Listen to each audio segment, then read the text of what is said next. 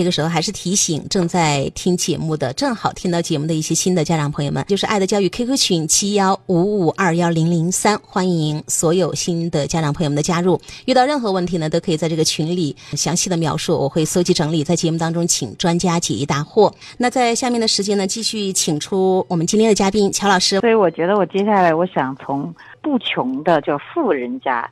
他该怎么去在这个财富给孩子带来一些感受哈？再有一个就是，我还想谈谈真穷该怎么办。我有一些就是比较富有的朋友，其中有一个的孩子就是我的干儿子，他们家可以叫做世界各地都很有房产，就是说这个家庭里面，呃，就是有的东西都不需要装的，都是都有的。我记得一个很清晰的一件事情就是，呃，他们有一次回成都，然后他妈妈拜托我照顾他半天。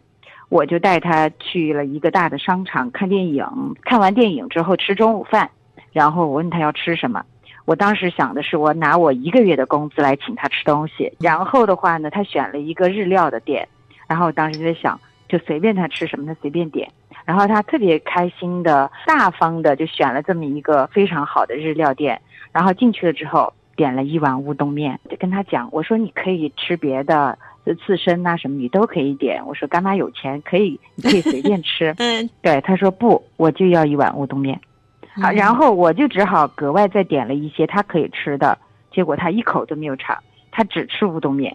然后这个饭吃完了就侃侃而谈跟你聊天。后来回去把他送还到他妈妈那儿，跟他妈妈说我们还要去这个商场，还去这家日料店，就吃晚餐到晚餐，你看他开点，他当当当当当当当当，他就点很多。就是他把他妈妈叫到一起来吃这个饭的时候，他就可以随便点。其实我问他妈妈，我说我真的那一刻，我感觉就是特别感动的是，他跟你在一块儿，第一他不是觉得你没有钱，而是他觉得是你在帮我付钱，我不能乱花这个钱，这不是我的钱，我已经很感激你请我看电影和请我吃午餐了。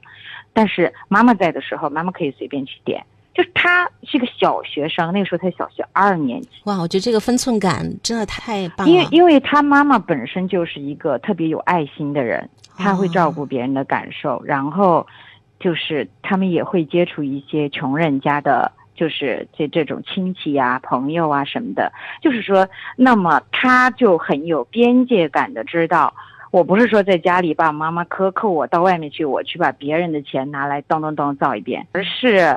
我妈妈她可以满足我这一趴，那么我在外面的时候没有必要去动用别人这一部分。我身边还有很多这样子，就是他们家庭里面就是很富有的小孩，他们也知道自己的家庭很富有，但同时他们很有边界感。比如说这一帮孩子，就每个家庭他们有那么几个姐妹，每个家都是大家族这种啊。他我儿子他们一起出去玩，他们从春熙路一直吃，每家店吃 A A 制。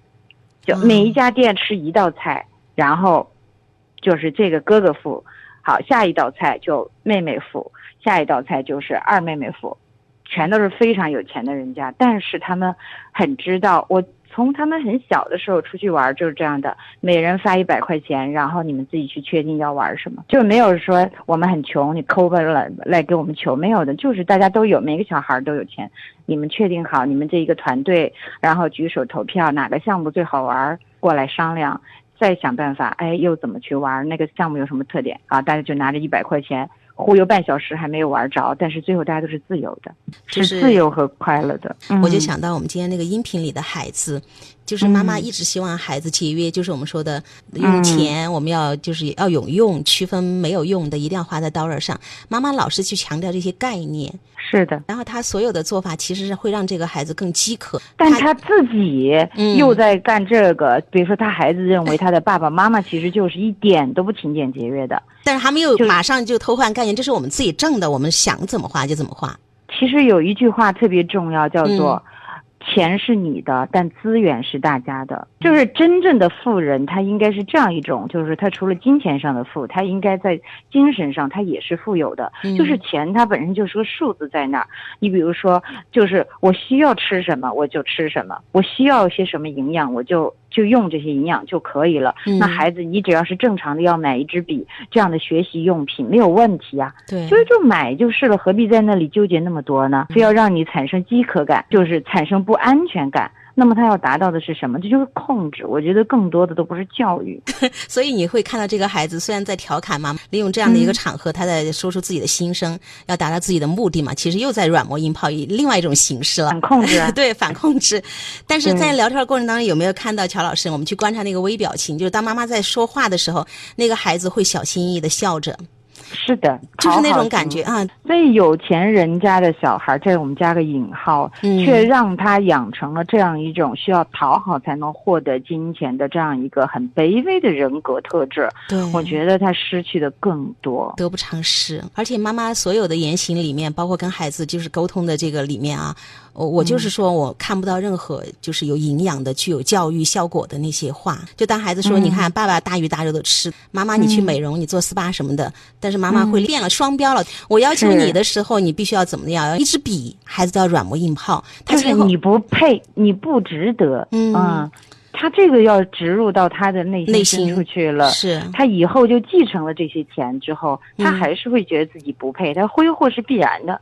而且特别匮乏，怎么都填补不了心里的那个黑洞。你说的特别好，这个孩子绝对是有匮乏感的，所以他的焦点都放在怎么能够磨到我想要的东西。本来那个东西就在，你们为什么就故意不给我？